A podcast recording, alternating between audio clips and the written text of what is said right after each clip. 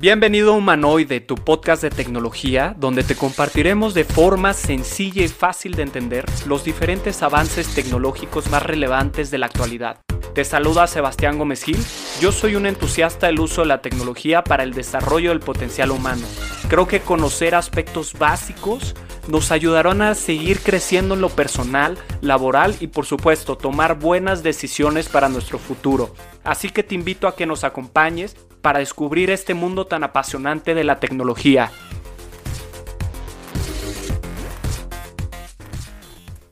Semana nueva, episodio nuevo. Bienvenidos sean humanoides este su programa de tecnología. Y el día de hoy estoy súper emocionado porque les traigo un invitado de lujo. Creo que va a ser un episodio diferente. Entramos a unos temas que a mí me fascinan y les hablo de los videojuegos. Si ya pudieron escuchar en los episodios pasados, soy fan, fan de los videojuegos. Y pues bueno, aquí me acompaña un cuate mío que conozco desde hace mucho tiempo, que también comparte esta pasión por los videojuegos. Pero no solamente la comparte, sino él ya se metió de lleno y está haciendo cosas bastante interesantes dentro de esta industria. Y justamente nos va a platicar el día de hoy acerca de eso. Démosle la fuerte bienvenida a Alex Pérez. ¿Cómo estás, Alex? Bienvenido a Humanoide. ¿Qué onda? Muchísimas gracias por la invitación, Sebas. No, hombre, yo encantado y, de verdad, a los que nos están escuchando, es un gran amigo y está metido en cosas súper, súper padres. De hecho, estaba haciendo un poco de research acerca de lo que está haciendo y me pareció increíble. Y ahorita Alex nos va a platicar de primera mano cómo es esto de producir música para videojuegos. Pero bueno, mira, ya ahora sí que te cedo el foro entrémosle con todo a platicar de esto que me tiene muy emocionado. Y pues bueno, antes de que nos platiques en particular qué estás haciendo, me gustaría nos contaras un poco de tu trayectoria dentro de la música y cómo fue que eh, entraste a este mundo tan apasionante de los videojuegos. Claro que sí, pues mira, te cuento desde el principio, yo soy apasionado de los videojuegos desde niño. Yo empecé jugando con el primer Nintendo, el NES, el Mario original, cuando yo tenía como unos tres años. Y pues desde ahí me, encantaron, ¿no? Entonces yo realmente seguí jugando videojuegos durante toda mi infancia y eso está muy relacionado con lo que me llevó a la música. Porque yo empecé a tener interés de la música a través del videojuego de Zelda, este, particularmente Ocarina of Time y Majora's Mask. Clásicos, clásicos. Así es. Pues me llamaba mucho la atención el rol que tenía la música dentro de esos juegos porque ahí no solamente es un soundtrack memorable que la gente hasta hoy en día recuerda, sino que tú tienes tu ocarina con la que tocas canciones que tienen funciones dentro del juego, como para abrir caminos secretos y demás. Entonces a mí eso me, fascinaba de niño. Y pues literal ponían la música en tus dedos, ¿no? Digo, lo tocabas con los botones del control, pero tenías tú una interacción con la música. Correcto. Entonces, eso fue lo que hizo que me llamara mucho la atención en general, como la música y tocar algún instrumento. Qué padre, qué padre. Oye, perdón la interrupción. Me, proyecté porque a mí también me encantan, pero yo no soy dotado de la música. Creo que es lo más cerca que he estado de tocar un instrumento Ocarina of Time, ¿no? a través de mi control de Nintendo, pero, pero qué padre, amigo. A ver, síguenos contando. Entonces, eso fue lo que te empezó a motivar. Dijiste, ¿sabes qué? La música, los videojuegos. ¿Y, y qué, qué instrumento empezaste a aprender? ¿Cuál fue tu primer instrumento?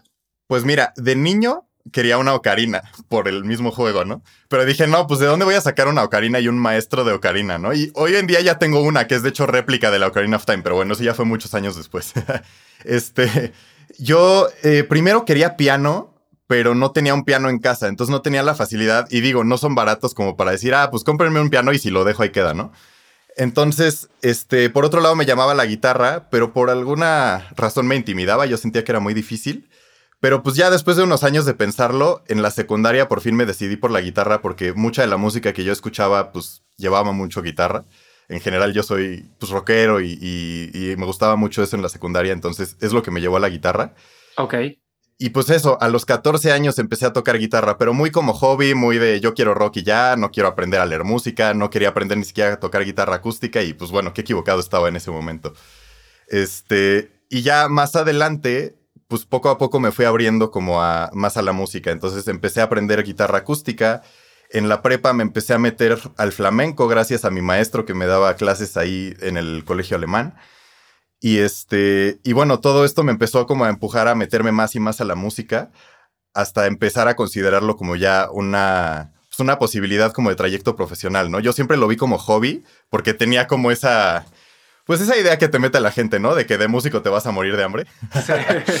este, entonces me daba un poco de miedo, la verdad. Yo estaba buscando otras opciones de carrera, pues al terminar la prepa, pero realmente la música me interesaba mucho. Entonces, pues terminé viendo que había una carrera de, en el TEC que era de producción musical y además era ingeniería, entonces eso combinaba dos cosas que me gustaban, porque a mí siempre también me gustó la parte de ciencia y siempre quise meterme algo que tuviera que ver con todo eso de física y demás.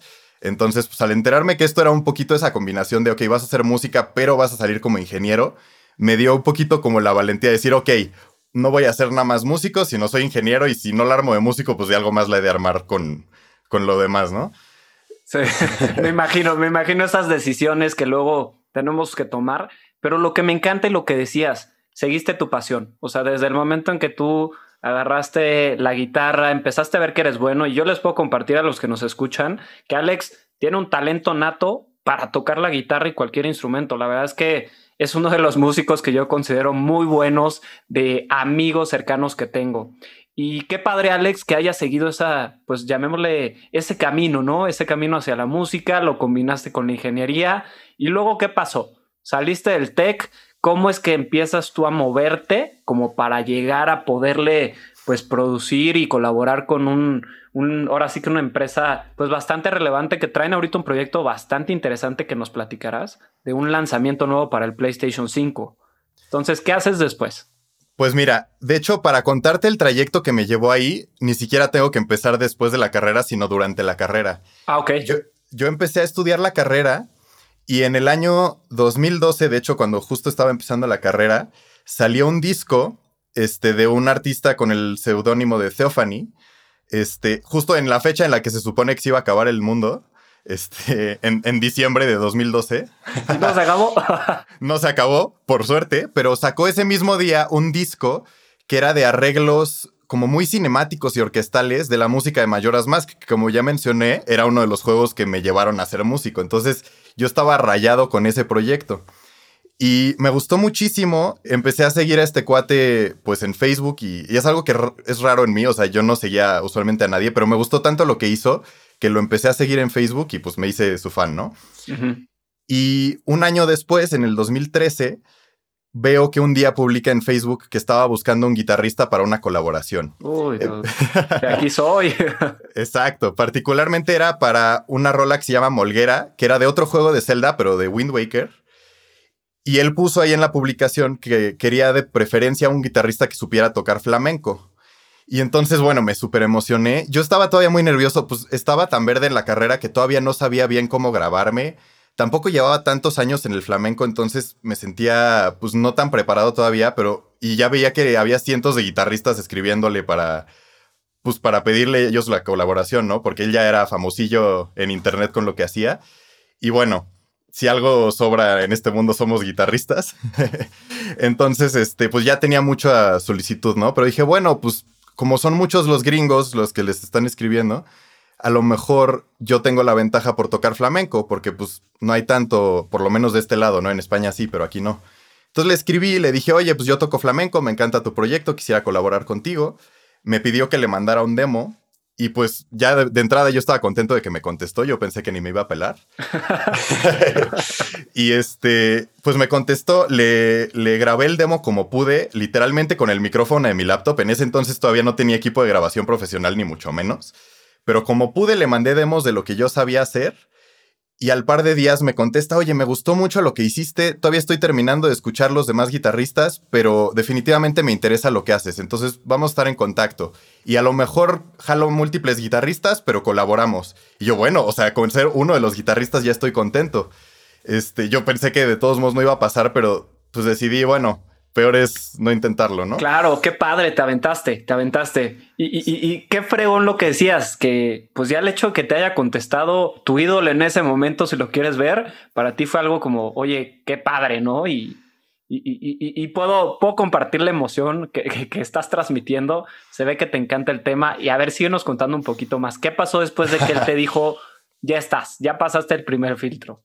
Pues me, este, me dijo, aguántame, voy a ver qué onda con los demás guitarristas, pero me empezó a mandar el material este, de la rola que estaba trabajando, ¿no? Bueno, o sea, un poco el arreglo que llevaba, la versión maqueta, que la maqueta sería en, en, producción musical es como una versión no terminada o, o, este, como de muestra de la rola y sobre eso se va trabajando, ¿no? Entonces me empezó a mandar el material y yo le digo, oye, pero ¿y qué onda? O sea, ¿cuál quieres que sea mi rol? Si va a haber muchos guitarristas, ¿cuántos van a ser? ¿Qué quieres que haga yo? Y ella me dijo, no, ya decidí mejor nada más quedarme contigo, entonces tú date. Ole. Y bueno, pues que me pongo así a componer largas horas de la noche.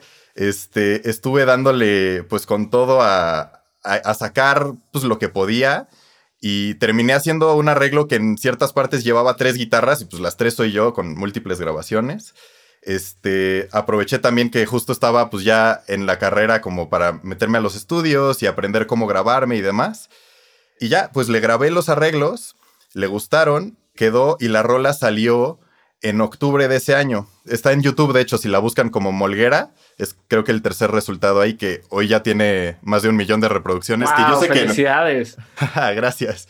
En la época de internet, luego ya ni siquiera es tantísimo un millón, pero en ese nicho, pues sí es bastante. Es bastante. Oye, y, déjanos el link de. Vamos a poner el link en la descripción para pues tener mucho más reproducciones y la gente pueda ver lo que estás haciendo, pueda ver este trabajo, tu portafolio. La verdad, me encantaría, me encantaría poder compartir ese contenido porque, créanme, no se van a arrepentir, es muy bueno. Entonces, ya sale, sale la rola.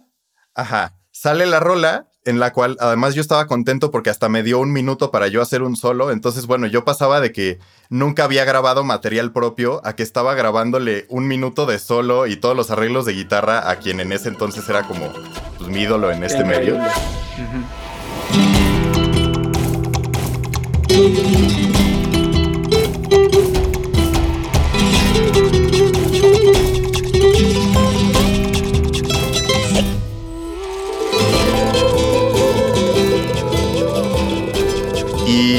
Bueno, salió, estuvo muy contento de la colaboración conmigo. Todo esto, además, este, cabe mencionar, fue a través de Facebook. Entonces yo no lo conocía en persona, yo no sabía ni siquiera en ese momento su nombre real.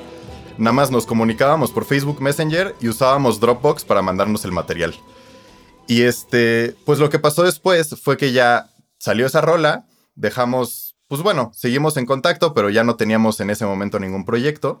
Un par de años después, me parece que en el 2015, iba a sacar la segunda parte del disco este por el que yo me hice fan de él, que era, se llama Times End, el disco también está en Spotify.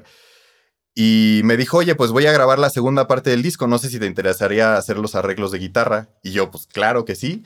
Eh, hice arreglos para, no me acuerdo si dos o tres rolas de, de ese disco. Y pues ya, son arreglos pequeñitos, esas no se prestaban tanto a la guitarra, pero pues ahí estoy y sacó incluso hace poco una versión física de esos discos como en vinilo y en CD, entonces ahí está mi nombre en los créditos. Qué padre. En, el librito. Ajá, en el librito. Qué bueno onda, amigo. Entonces, pues has hecho varias colaboraciones con este cuate. ¿Ya lo conoces? Sí, hasta ese momento todavía no lo conocía, ya sabía su nombre, pero todavía no lo conocía. Entonces salió ese disco y me dijo, oye, pues me da pena que no hubo tanta guitarra en este disco, pero me encanta colaborar contigo y me gustaría que hagamos otra rola. Entonces ya estábamos planeando como la siguiente colaboración. Yo le dije que encantado. Y eh, para esas fechas yo ya estaba como en el final de mi carrera, penúltimo, último semestre. Entonces yo estuve muy atareado con el proceso de mi graduación y que metí sobrecarga y todo para poderme ya graduar. Y él, pues todavía en ese momento no me dijo nada, entonces dejamos de hablar en ese momento y ya recién graduado, pues le escribo y le digo, oye, estoy recién graduado, ahorita no tengo chamba ni nada que me ocupe mi tiempo, pues si quieres colaborar, este es el momento. Y me dijo, ah, pues perfecto, vamos a colaborar. Empezamos a trabajar en otra rola que todavía no sale, entonces todavía no la puedo decir cuál es, pero eh, ya empezamos a hablar por, eh, por Skype. Y entonces ya lo vi, ah, no, todavía no lo vi, pero escuché su voz por primera vez. Y ahí me dijo, oye, te quiero comentar de este proyecto que estoy trabajando con este estudio y estamos pichándole este videojuego a Sony, que es el de Kena que mencionabas. Justo. Y, yo le dije, wow, o sea, ¿qué, ¿qué onda con ese proyecto? Y entonces me enseñó pues algo del material que tenían como para picharlo y demás. Y me dijo, no sé si te interesaría hacerme, pues igual, algunos arreglos de guitarra o colaborar conmigo. Yo le dije, pues por supuesto que encantado. Y ahí fue donde también le dije, oye, pues no solamente te puedo ayudar con arreglos de guitarra, a fin de cuentas me acabo de graduar, soy ingeniero, te puedo ayudar con todo lo que tenga que ver con audio. Y entonces ahí le llamó la atención. Ahí dijo, vas, ¿no? Sí, ahí me dijo, órale, pues este, vamos a planear una visita, te vienes aquí a California a que nos conozcamos en persona, a que conozcas el estudio y que te enseñe qué onda con lo que yo estoy haciendo. Entonces, pues me lancé para allá a inicios del 2018, por ahí de marzo, mayo, algo así. Y estuve una semana allá, de hecho, incluso me estuve quedando con él y estuvimos por un lado colaborando en esta otra rola que teníamos y me estuvo enseñando pues el proceso de lo que él estaba haciendo en el videojuego. Y ahí él me comenta que se iban a usar muchos instrumentos exóticos para el soundtrack de este juego, que desde el trailer ya se nota que no todo es nada más como la orquesta o lo que conocemos como instrumentos más comunes de este lado, ¿no? Exacto. Y este me dice ahí, pues mira, yo lo que estoy haciendo es utilizar instrumentos virtuales pero para estos instrumentos todavía no existen las librerías de como instrumento virtual de esto para poderlo utilizar yo. Entonces los estoy teniendo que crear yo mismo. Y me dijo, pero realmente para crearlos bien bien hay que saber, eh, hay que saber de programación. Y pues yo no soy ingeniero, tú sí, pues vas. Y dije, bueno, pues ok, a ver, eh, me enseñó lo básico de cómo se editaba y, me regresó como de, ok, tú apréndele. Entonces, ahí mi rol, antes de yo estar realmente componiendo música o arreglos de guitarra, que era mi rol que iba a ser originalmente, me mandó pues a programar instrumentos virtuales, de lo cual yo no sabía absolutamente nada. Y para explicarles un poquito, darles contexto de cómo funcionan estos instrumentos Exactamente, te iba a preguntar eso, porque para nosotros los simples mortales, ¿cómo es que tú creas estos sonidos virtuales, no? Porque entiendo y por lo que platicabas, hay una librería, generalmente pues si son pianos o si son guitarras, probablemente tú ya puedas jalar algo existente, pero ¿qué, qué pasa cuando son este tipo de instrumentos más, em, llamémosle, mm, no sé cómo describirlos, pero son como muy rústicos, ¿no? Pues sí, e, exóticos o, lo que no llamaríamos tradicional de este lado, ¿no? Orquestales. Eh, pues mira, les voy a dar una explicación breve de cómo funciona en general e, este uso de librerías y de instrumentos virtuales. Todo esto se maneja con una cosa que se llama MIDI, que son las siglas de Musical Instrument Digital Interface, ¿no? Entonces es la interfaz digital para un instrumento musical. Y eso es básicamente como las partituras que en vez de leerlas tú, las lee la computadora. Es decir, es información musical que tu computadora va a interpretar y va a reproducir con el instrumento que le estés asignando. Esta se puede hacer literalmente con el mouse dibujándolo o tocado con un instrumento que se llama controlador MIDI, que literalmente es como un teclado, o hay diferentes instrumentos, pero el, más común es un teclado, y este mismo teclado no tiene sonidos, no suena nada, solamente manda la información a la computadora y la computadora lo lee y dice, ah, ok, pues me estás tocando estas notas, con esta duración, con esta intensidad, etcétera. O sea, mide intensidad, mide la nota, y, pero tiene letras, tiene las notas, tiene las partituras. ¿Cómo funciona ese teclado para músicos, no? Supongo. Mira, lo que está pasando detrás de cámaras es básicamente tiene que ver con, con bits, y, pero este, lo que tú ves en la computadora son cuadritos y básicamente la posición relativa a un teclado que se ve del lado izquierdo del cuadrito es qué nota es, lo largo del cuadrito es cuánto va a durar. Y bueno, hay más datos, pero lo básico es eso, que si tocas una nota, qué tan fuerte, etc. Y eso ya tú lo puedes asignar o a un sintetizador o a un instrumento virtual, que en este caso se maneja a través de algo que se llama samplers, que básicamente son programas que toman muestras o samples de los instrumentos para que sean grabaciones reales lo que estás escuchando, aunque sea de manera pues virtual que tú los estás tocando. Entonces, básicamente el crear estos instrumentos, que fue lo que fui a aprender a hacer allá y luego seguí aprendiendo aquí a programar, significa que tienes que grabar las notas del instrumento a diferentes intensidades y de hecho varias variaciones de la misma nota a la misma intensidad para dar como ese toque humano, porque si tú tocas, si tienes solo una muestra, suena artificial. La gente se puede dar Exactamente. Le llaman efecto metralleta cuando suena como muchas veces la misma nota que tu oído se da cuenta de que es artificial. Entonces el chiste es tener varias grabaciones de lo mismo que tienen ese pequeño error humano para dar esa sensación de que es real. Qué interesante. Oye, ¿cuánto tiempo te lleva? O sea, ¿cuánto tiempo puedes grabar un instrumento? Depende del instrumento y cuántas notas tenga. Ahí sí es la complejidad del instrumento cada uno. Pero toma un buen rato. Para darte una idea, el primero que yo hice fue un instrumento mío que me llevé para allá cuando fui a conocerlos en el estudio, que se llama Sansula, que es similar a una kalimba, no sé si lo has visto, este, que los hacen luego como de recuerdos hasta de coco, que son como unas lengüetas de metal sobre algo de madera con un hoyito. Y que vas tocando las lengüetitas y hacen ruido. Exactamente, se toca con los pulgares. Bueno, la Sansula es una adaptación de eso, pero sobre una membrana, más o menos como de una, de una pandereta, digamos, este, que le da un efecto como de vibración cuando lo pones sobre una superficie plana. Entonces, a él le gustó mucho cómo sonaba ese, me lo llevé para que lo grabáramos allá o los ampliáramos. Y ese instrumento tiene poquitas notas, tiene como cinco o seis notas, pero estuvimos pues toda una noche de 10 de la noche a 3 de la mañana grabándolo porque era cada nota a diferentes intensidades, varias repeticiones de cada intensidad, entonces ahí nos pasamos un buen rato. Luego es la edición, cada una de las notas hay que cortarla y dividirla, y luego estas se pasan al programa donde tú las, por la nomenclatura que le pones a los archivos, las mapeas al programa y ya dice, ah, ok, esto es un Do4, entonces voy a saber que cuando tú toques la tecla de Do4 voy a reproducir esta nota y lo divide por intensidades. Entonces ya sé que si el valor es mayor a este o menor a este, voy a reproducir esta intensidad o esta otra si supera el valor. Entonces es todo, es todo un rollo de, manejar todos los archivos. Para suena muy complejo. La verdad es que suena muy complejo y creo que ahí también, y, y, metiendo un poco en materia de tecnología, ayuda bastante, ¿no? Estos nuevos softwares que pues facilitan a lo mejor toda esta digitalización de la música. ¿O cómo lo ves tú? Sí, la verdad sí. Eh, eh, esta herramienta que se llama Contact, que es la que utilizamos para crear estos instrumentos virtuales, te ahorra mucho si tú ya utilizas la nomenclatura correcta. O sea, si tú en el nombre del archivo ya estás poniendo el nombre de la nota, los valores numéricos de intensidad, etcétera, esto ya te lo lee y te lo mapea de manera automática. Y hasta ahí es hasta donde me enseñó Jason, se llama el, el que fue mi jefe en este proyecto. Eh, me enseñó cómo hacer todo eso, cómo hacer la, grabación, la edición y cómo mapearlo en el instrumento. Pero me dijo, bueno, ya para darle funciones más específicas, como literalmente controles del instrumento en una interfaz gráfica, hay que programar. Y pues te quiero a ti para eso.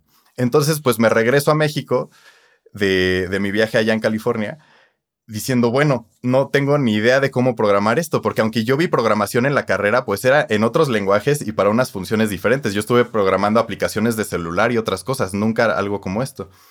Entonces, primero conté con que hubiera tutoriales en YouTube, como lo hay en muchos otros temas, pero desgraciadamente para eso no había tanto, porque es tan nicho que hay muy poquita información y de lo que hay es de lo más básico. Que digo, me pude agarrar de eso.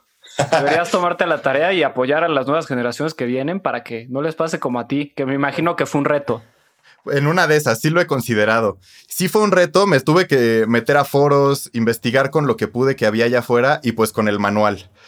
Y poco a poco empecé a lograr estas funciones. Lo primero que logré fue hacer una perilla que podía controlar el volumen y ya de ahí eso lo pude extrapolar a, ok, vamos a tener un mixer en donde vas a poder si tienes múltiples micrófonos, controlar los niveles de los diferentes micrófonos. Entonces pues, son más perillas de esto. Y poco a poco así fui escalando y fui programando instrumentos cada vez más sofisticados hasta que llegamos a la meta final de este proyecto que grabamos muchos instrumentos, algunos los grabó él mismo o los grabé yo, pero lo más grande fue un ensamble de instrumentos que se tocan en Bali, en Indonesia entonces Jason se, echó un viaje, creo que de dos semanas allá a Bali, a grabar este ensamble. Este, le llaman Jegok Gamelan a estos ensambles. Este, y son puros instrumentos hechos de bambú y van desde los agudos hasta los graves. Y los graves son trozos de bambú como de dos metros o tres metros. Y eso es algo que pues no se encontraba en otro lado. Entonces se lanzó allá a grabarlos grabó a todo el ensamble más o menos como si estuviera grabando una orquesta con múltiples micrófonos y todo. y múltiples eh, instrumentos, o sea, eran no solo uno con cada instrumento, sino había muchos, como lo verías en una orquesta.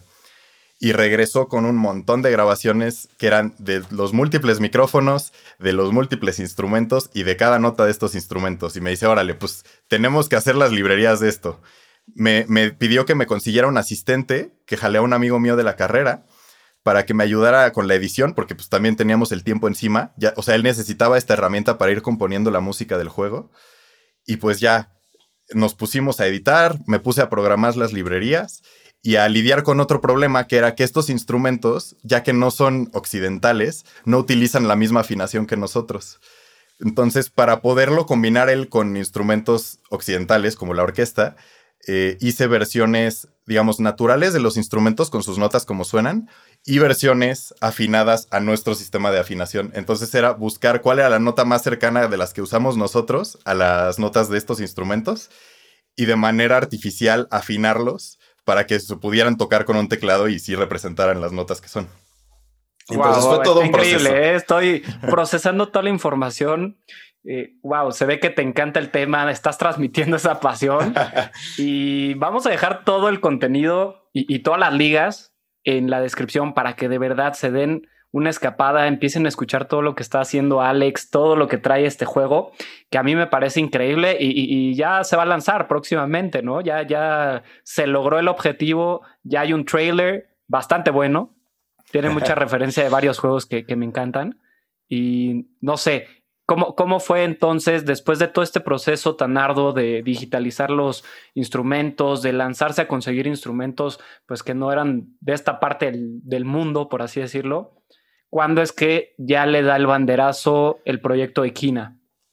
Pues mira, eh, mientras yo estaba programando esto, Jason ya estaba componiendo cosas para el juego iba siendo un proceso un poco simultáneo de que se van trabajando pues de parte de programación y de arte el juego en sí y él con el material que ya va teniendo pues empieza a hacer música o por lo menos maquetas.